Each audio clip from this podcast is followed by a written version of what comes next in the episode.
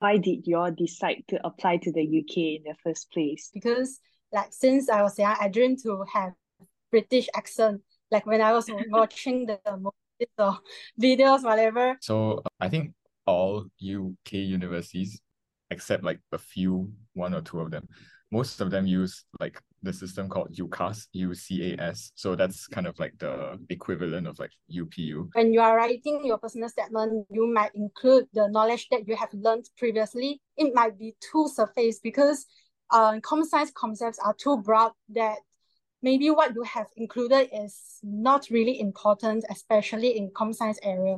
So get someone experienced to read your personal statement and ask for advice.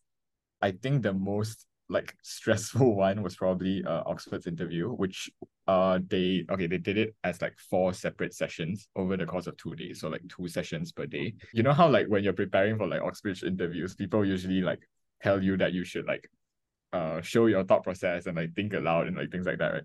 Yeah. So I I maybe I took it like a bit too much to the extreme. In one part of the interview, they asked like a question. The first answer I gave was like what I knew was the wrong answer. But like because I know they want to like see how you can like improve your thoughts and all, I disconnected halfway because my internet connection was very unstable. Kind of like right now.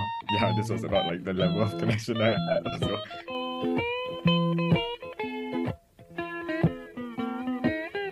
Hi everyone, I'm Shu Xin. So for today's Kopi Chat, uh, let's talk about applying to UK universities, like how and also why you should apply. So let me introduce our two guest speakers for today, Eric and Hui Xin. Hey, hi everyone. Uh, my name is Eric, and I just finished my A levels, and I'll be going to the UK soon to study medicine. Hello everyone, I'm Hui Xin. Uh, same as Eric, I'm I have just finished my A levels and going to UK in this September doing computer science. Great. So we have two incoming students in UK universities. So my first question is why did you all decide to apply to the UK in the first place? Like did you always wanted to go to UK since you were young? Uh not really for me. I think for me it was more of a like uh just apply first and then decide later like between all my different options. Yeah, just so happens that like uh I mean it's quite a smooth transition also to go from like A levels to like a UK university because they use the same system. So like it wasn't too much of a hassle to apply when you're already doing A levels for me. Yeah. Okay, for me, my, my answers will be quite funny because like since I was young, I dreamed to have British accent like when I was watching the movies or videos, whatever. So I, I, I so admire those British accents. So I think if I am able to study in UK, I might have most probably um having those British accent as well. And another reason might be because my parents always brainwash me to earn pounds since I was young because they will say like your cousins are always money in others currency so you have to do so so that's the reason why i want to apply to uk Okay, that's quite interesting. Yeah, I'm sure like you all will pick up the British accent soon once you settle out settle down there.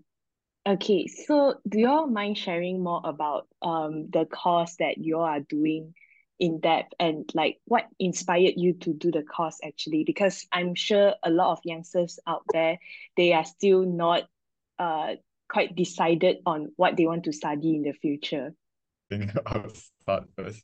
So uh, I'll be doing medicine in the UK. And uh, I know for a lot of people who do medicine, it's like their childhood dream, like since they were like six years old or something like that. But uh, for me, it wasn't really the case. Like for me, it was like always an option that I knew uh I would explore because uh I have like some family members who work in healthcare, but I didn't really like actively consciously choose like medicine until after my SPM actually. So it's actually quite late compared to a lot of other people. But my decision making process was quite straightforward. Basically, I like looked at all of like the fields that like that lay within my interests, like engineering, computer science, everything. And I ended up eliminating everything else for like various reasons. And so yeah, I ended up with medicine.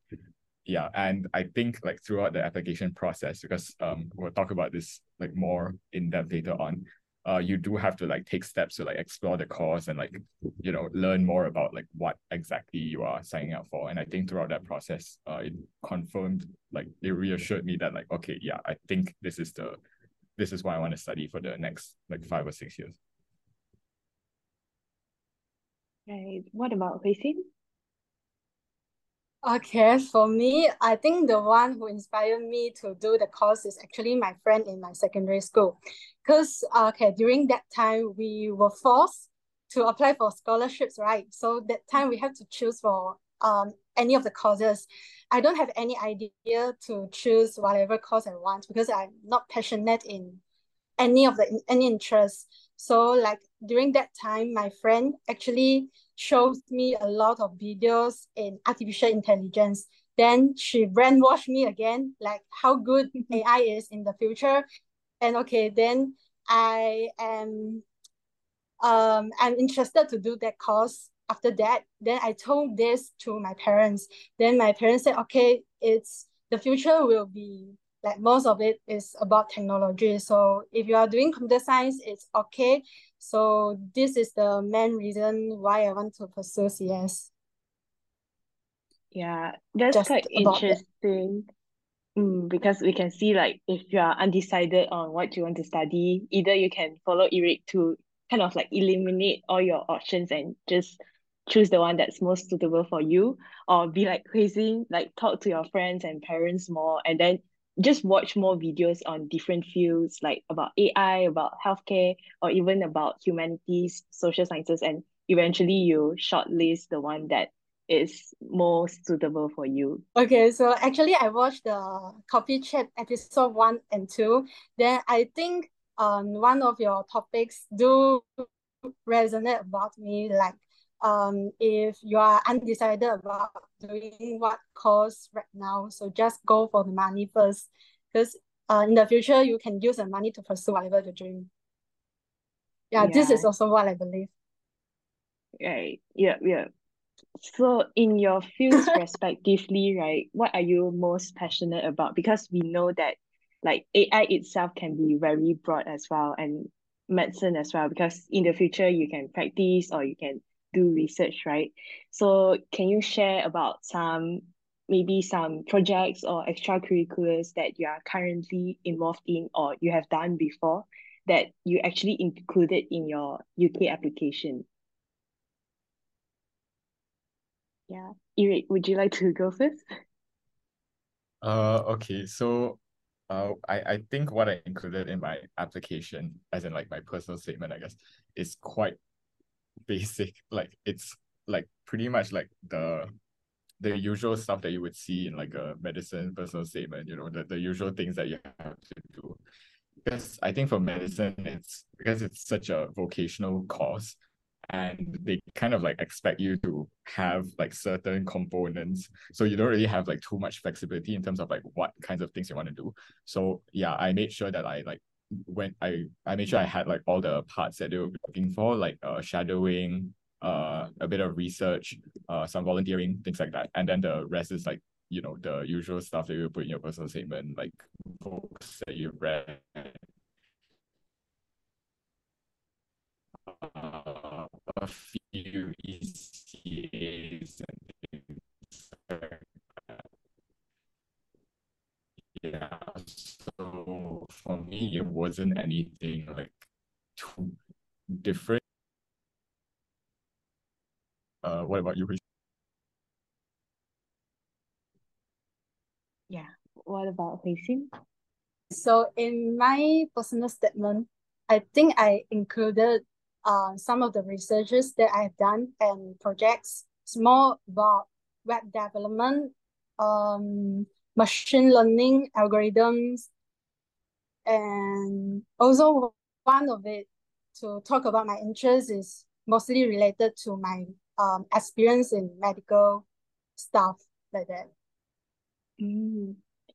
Yeah, so from what I see, like the activities that you all have written in your personal statement are mostly related to your own field of study, right? So like even about the research, volunteering, clubs, or like uh internship stuff is all related to what you want to study. So did you all write about anything that's not related to your course at all? For me, all the um all parts of my personal statement is related to computer science. Yeah. I see, I see. All right. So um I'm just wondering how's the process to apply to the UK? Like because I think the most common one is UPU that we know since young, but how is it like in the UK? Like do they have some sort of UPU system on their own as well? So Eric, can you share first? Yeah, sure. So um I think all UK universities, maybe like except like a few, one or two of them, most of them use like the system called UCAS, UCAS. So that's kind of like the equivalent of like UPU uh in the UK. And yeah, it is the portal where you will uh do like the entire application process on. As for like what you need, uh it's quite straightforward also. So like UCAS will like uh, walk you through like the whole process. So you have to fill in your details, uh, write a personal statement that's like based on your course that you're applying to, and then you also need like a recommendation slash reference letter from either like a teacher, a tutor, or a counselor, something like that, and then uh, you will choose up to five uh universities that you want to apply to. So the maximum you can choose is five, and uh, besides that, uh, some courses or some universities will require like additional parts of the application. So like some courses like medicine and law, they require like admissions tests and uh, universities like Oxbridge or sometimes Imperial, they also require admissions tests for other courses. And uh, some universities also have interviews as part of the selection process. So again, interviews are like variable depending on like which course and which uni you're applying to. Yeah, that's basically it, I think. Yeah, and I believe like the application deadline is end of January if you are planning to enter the university in September or October the same year. But for Oxford and Cambridge, the application deadline would be earlier, right? So it might be somewhere around August the year before. So when did you all start your application? Uh, for me, I think it depends on what you mean by like starting the application. Like I started writing the personal statement, which I think for a lot of people is like the first step where you feel like, oh, okay, I'm actually starting the process. Uh, I did that in like June or July, I think, like towards the end of like the semester break after AS. Yeah, but in terms of like planning out like what to do throughout the application process, I started that uh, about like a year before the application deadline. So like uh, August, September, the previous year. Yeah. Mm. What about Hui Xin? Okay, um, I actually started writing my personal statement after the AS level exams. So during December, I wrote my personal statement, but actually, uh, in terms of starting the application, I I think I start the application by doing the MAT papers right before my AS exams because I knew that if I want to apply to Oxford, then I have to do MAT, which is a very, very hard paper, then I have to start very early. Yeah, that's very, very early, like right before your AS. Mm, so uh, can you share more about your process in writing your personal statement and like maybe share some tips as well?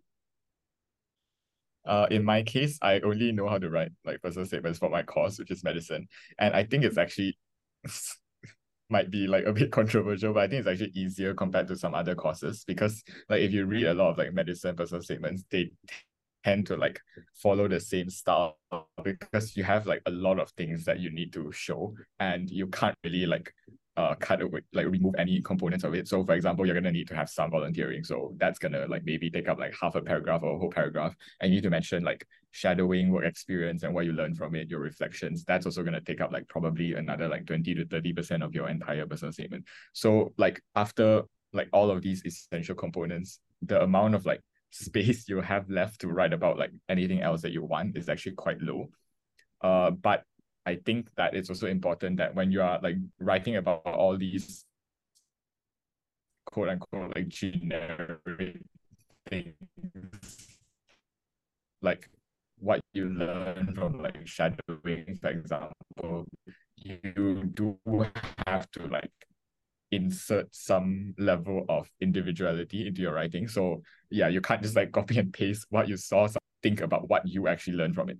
Because yeah, at the end of the day, like if it's literally like a carbon copy of what someone else's personal statement is, uh, it's not gonna tip that I can that I think uh could have been useful is not to actually not to mention too many things because uh if you end up like having to attend an interview, you will have to like you know revise every single thing that we mentioned like every academic thing every like piece of research that we've included. Even if it's like one sentence you will you know you will want to prepare for it to make sure that like in case they ask you this you have to know how to answer like any questions regarding it so you have to like be prepared that whatever you mention your personal statement you will have to like do research to like the viewers that you just put it in for the sake of putting it in that you actually know what you're talking about so yeah don't try to stuff too many things in because you might regret it later on and yeah, I think those are the main tips that I have. Okay. Uh, I think I'll share the tips um, for writing the personal statement. I think for me, the most important lesson is to get someone experienced to check your personal statement, especially in computer science, because like when you are writing your personal statement, you might include the knowledge that you have learned previously, like maybe uh, algorithms or databases um, those concepts. But after you have included in your personal statement and you give it to your senior to read, it might be too surface because uh, comp science concepts are too broad that maybe what you have included is not really important, especially in comp science area. So get someone experienced to read your personal statement and ask for advice. Yeah. Yeah, yeah, that's really good advice. So um I guess like when you are starting out also just don't be afraid to start writing the first sentence because that's usually what holds people back sometimes. So yeah, just try writing a first paragraph first and then you realize that you will keep on rewriting and refining your uh, ideas, your entire essay. So yeah, just start and don't be afraid. Mm. So did y'all face any challenges or difficulties throughout the entire application process? Because uh, most my application is divided into two parts. One is personal statement and another, and, and another one is the admission test. I'm doing MAT for Oxford Computer Science. So the first challenge I face is um my English writing skill because um I think for those if you think you are you are a good writer, but it doesn't mean that you are really a good writer for personal statement. So um, when I was writing the personal statement, um, sometimes I don't know how to put my ideas in sentences. So maybe my sentences might be too general or too simple. So I have to keep asking for help to refine my essays. And then another challenge I face is the MAT papers. It's too hard. It's very, very hard. So Okay, cause for for those um applicants studying um, going to apply computer science in Oxford, we are going to do the most challenging questions in MAT paper compared to applicants going to uh, um, apply math courses or other courses. So the questions are mostly about logical thinking problems. So sometimes it takes time to understand the problem and actually solve that problem. Yeah, I relate with Hui Xin a lot because I also struggled with the writing part. Like, um, I read a lot of samples with some really bombastic words, and I just wonder like whether or not I myself can produce something like that. But then, um, throughout the process, I just realized that sometimes you don't uh like the most important part is not using perfect English, but just conveying your ideas and let the admissions officer understand like your passion towards that subject. Yeah. So what about Eric? Do you face any challenges? I think for me, the biggest challenge was probably like time management and also having to like juggle like all of the university application stuff because uh I also applied to the US like in addition to like the UK and like during the like October, November, December season, like it gets very, very bad because you have like all the essay deadlines like piling up on top of like the admissions test and also the interviews. Yeah, so I think that was probably the most like difficult part, just having to like like divide your brain power to like focus on all of the different things that are piling up piling on at the same time. And you can't really like you know do one and then the other because all the deadlines are so close to each other well. Yeah all right also just curious like what are the results that uh students have to submit to the UCAS application when they are applying like do they have to submit all semester exam results or is just like A level and did you all use your predicted grades? Yeah, uh, Hui Xin, would you like to share? Okay, I think um not I think um it's a truth that um every candidate don't have to submit the semester report. Uh, we just have to submit our S real result and our predicted predicted grades and SPM result. Mm, and if right. you have IELTS, then you can also submit it. All right. Yeah, that's really helpful because I guess like uh a lot of people are unsure about like the UK application like what if I haven't taken my E2 yet right okay so um did you all like have some fun or interesting experiences throughout this whole application process uh, I don't know if this is considered fun and interesting, but uh, it was very stressful at the time. But basically, uh, during one of my interviews uh, for Oxford, I disconnected halfway because my internet connection was very unstable. Kind of like right now. Yeah, this was about like the level of connection I had also. Yeah, so uh, it was like, you know, like a gradual process. Like at first they were like, oh, can you repeat that? I don't think we heard that. And I was like, oh, this is not very good. And then after that, like I just got like kicked out of the call completely yeah, and I had to like go to like a different room in my house to find a better connection. Yeah, it was very stressful. But I think they were quite understanding about it. I don't think they penalized me. But yeah, it, it was just like not uh it's not a good impression also. La. So, you know, if you're having an interview, try to make sure that your internet connection is stable. Yeah.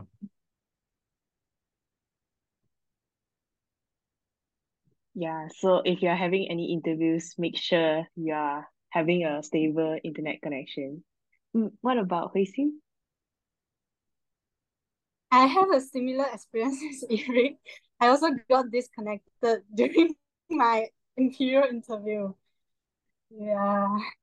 Okay, I was very nervous at that time because I don't know whether I can re-enter the interview session or not.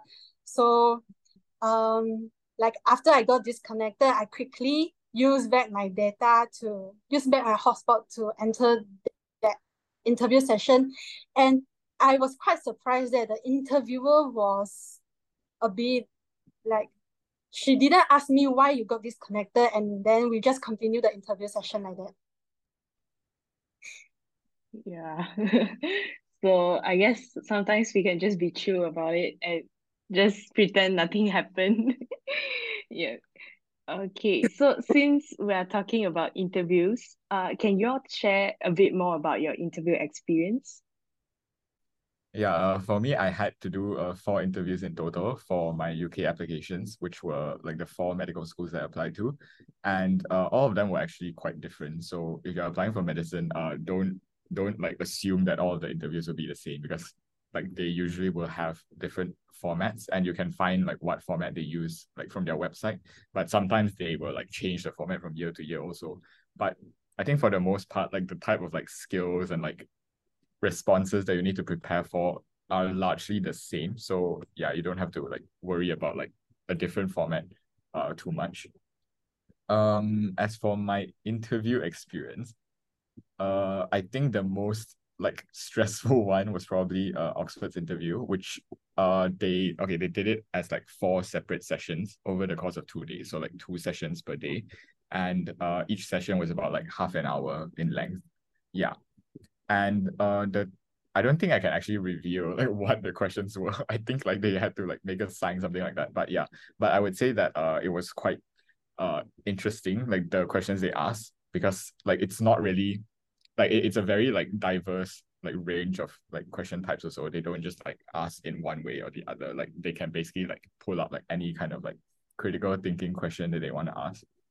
Yeah, and uh, I think like one interesting thing that I tried to do was uh, I don't know if this is a good thing. I don't know if it was helpful in my application, but you know how like when you're preparing for like Oxbridge interviews, people usually like tell you that you should like uh show your thought process and like think aloud and like things like that, right? Yeah. So I I maybe I took it like a bit too much to the extreme because uh in one part of the application process, like in one part of the interview, they asked like a question, but uh for this like question, you had like preparation time. So they gave me like I think like 20 minutes uh before the session they sent me like a pdf which had like a lot of like information and like the question at the bottom and things like that and they said like okay you have 30 minutes to prepare like this task and then we're going to ask you about it later on yeah so during that 20 minutes i mean 20 minutes is quite a long time so i had a lot of time to like think about like different ways to approach the question right so uh when they asked me like after the 20 minutes and I entered the interview, they asked me like, okay, so how would you like answer this question? The first answer I gave was like what I knew was the wrong answer. But like because I know they want to like see how you can like improve your thoughts and all. So yeah, I gave that first. And then the the immediate next question that they asked was, okay, do you see any problems with this answer? And like, do you have any ways to fix it? Like, yeah, oh. I actually do see problems. yeah, it was I don't know if that was yeah, I don't know if that was the right move, but yeah, like that. I think you can try to do something like that also. Where I think it's also helpful for them to see, like you can reflect on like what you're doing wrong. Yeah. Mm-hmm. Yeah, maybe that's a good strategy. So act like you don't know the correct answer first, and then like maybe they have lower expectations, and then yeah, you can improve a lot like in your next answer, right? okay, so uh, what about Hui Xin? Do you have any interviews? Yeah, I got an interview from Imperial. So um, I think that interview experience is quite different from Oxford because we were not asked to talk about our thought process. Instead, my interviewer asked me to, okay, force me to get to the final answs um my interview was about 30 minutes long so it was divided into two parts. The first part is asking me about my personal statement questions then the second part is to solve the problems. So for the problems part um i was given three questions. The first is maths question and, and the others were um logical thinking questions. So i thought uh, Imperial interview was like Oxford, we need to talk about our thought process first, even though the answer is not that important. But it, it was not the same like in the Imperial interview. I was forced by my interviewer to get to the final answer. In the solving process, um, I tried to talk about my thought process and, and my ways to solve it. And I hope for the hints from my interviewer, but she didn't give me any hints to do the questions. So I have no choice. I can just continue my working and do until I get the final answer. Then she said, okay, then we continue to the next question. Oh my God. yeah, so I guess like different schools have different styles as well. Some just really want to know how you think, but some just want to see like how fast you can get to the final answer, right?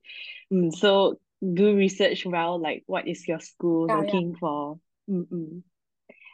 Okay, so um, if you could turn back time, right, what would you do differently in your whole application process? Hui Xin, would you like to go first? Okay, I think if I can turn back the time, I will choose to apply to Cambridge instead. I want to, I want to apply to Oxford. okay, during that time, I want I want to okay, challenge myself to do very hard um, MAT paper to apply to Oxford College. But now I realize I'm too naive. I don't think I can survive the application process, but hopefully um, I did survive it. But if I could turn back the time, I wish to apply to Cambridge because for Cambridge application process, I just have to do TMUA papers, which are mostly maths related instead of um, MAT, which is about logical thinking questions. So yeah, mm. do do your research well. So like check, make sure you are capable to do the MAT papers before you decide that you want to apply to Oxford Computer Science. Yeah. Yes. All right. How yeah, about you?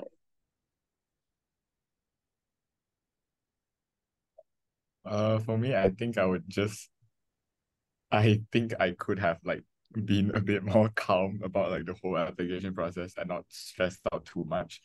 Yeah, because I, like, I did prepare well, so I should have like, you know, had faith in myself that okay, like what I'm doing, like it's enough. Like I don't have to like worry about like every little like minute detail and like yeah, because at the end of the day, I don't think like any like small mishaps here and there is gonna like derail your application. So yeah, I don't think I should have worried too much about like small things and just like stayed calm and not panic too much. Yeah.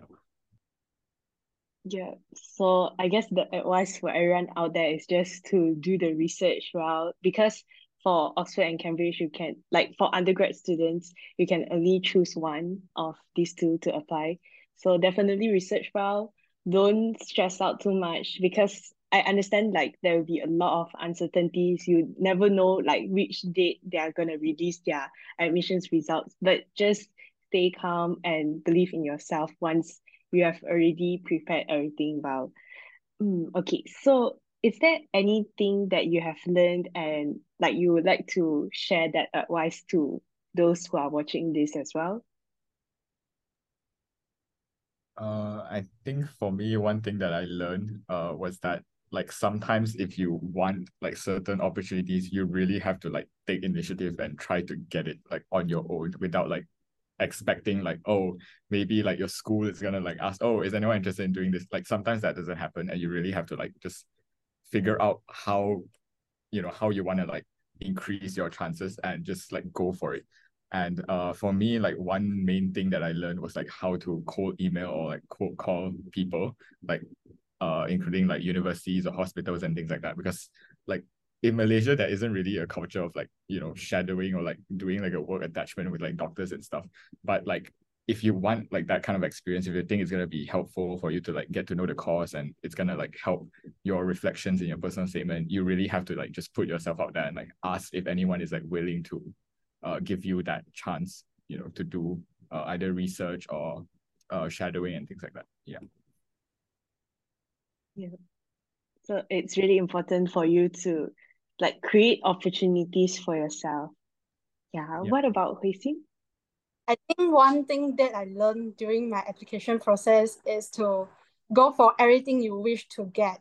So like um after I found out the TSB, which is a article research opportunity, so I just go for it, even though I don't have any skill in doing any research or doing uh writing any articles for um for showing to the public like that. So I'm glad that I have taken that I have taken that opportunity because uh, um I can use this as my publication in my LinkedIn. yeah, and also you can use that to explore your interest in your future degree course. And of course, you can include that in your personal statement, talk about your experience, right? So do you all have any ideas what you want to pursue in the future after you have studied in the UK? And also, do you have any final words to the audience? Okay, I prefer not to say my future plans because um I don't really have a clear goal on what should I do in the future yet. So um for to give any advice to future candidates, just I would say good luck because um CS is a really broad field that if you find an interest in any of the field, then your future is more secure. Your the future of technology is definitely yours. For me, I'm uh I don't have any like concrete plans like after graduating as well because like I believe I've only like only scratched the surface of what medicine has to offer because like I'm sure that like I'm gonna learn like much more about uh medicine uh once I actually enter university and my plans will definitely like you know shift in accordance to that. Yeah, as for like advice for others, uh I think the most important like takeaway that you can have is to uh do your own research. Like yeah, whatever decisions you're making or like whatever questions you have, there's probably like information out there already on the internet. So don't be afraid to just like uh ask people for help and yeah, just don't worry too much about like having to like navigate through the process on your own because there will be people out there who have gone through the same thing and can help you out. Yeah. All right. Thank you so much for the great advice from both Hui and Eric. So all the best to you both in UK. I'm sure you all will pick up the British accent soon and also enjoy like the academic life and also just life in general there. Yeah, so all the best and hope you all enjoy your life in UK. So thank you. Thank you. Thank you for Yeah. inviting us. Bye.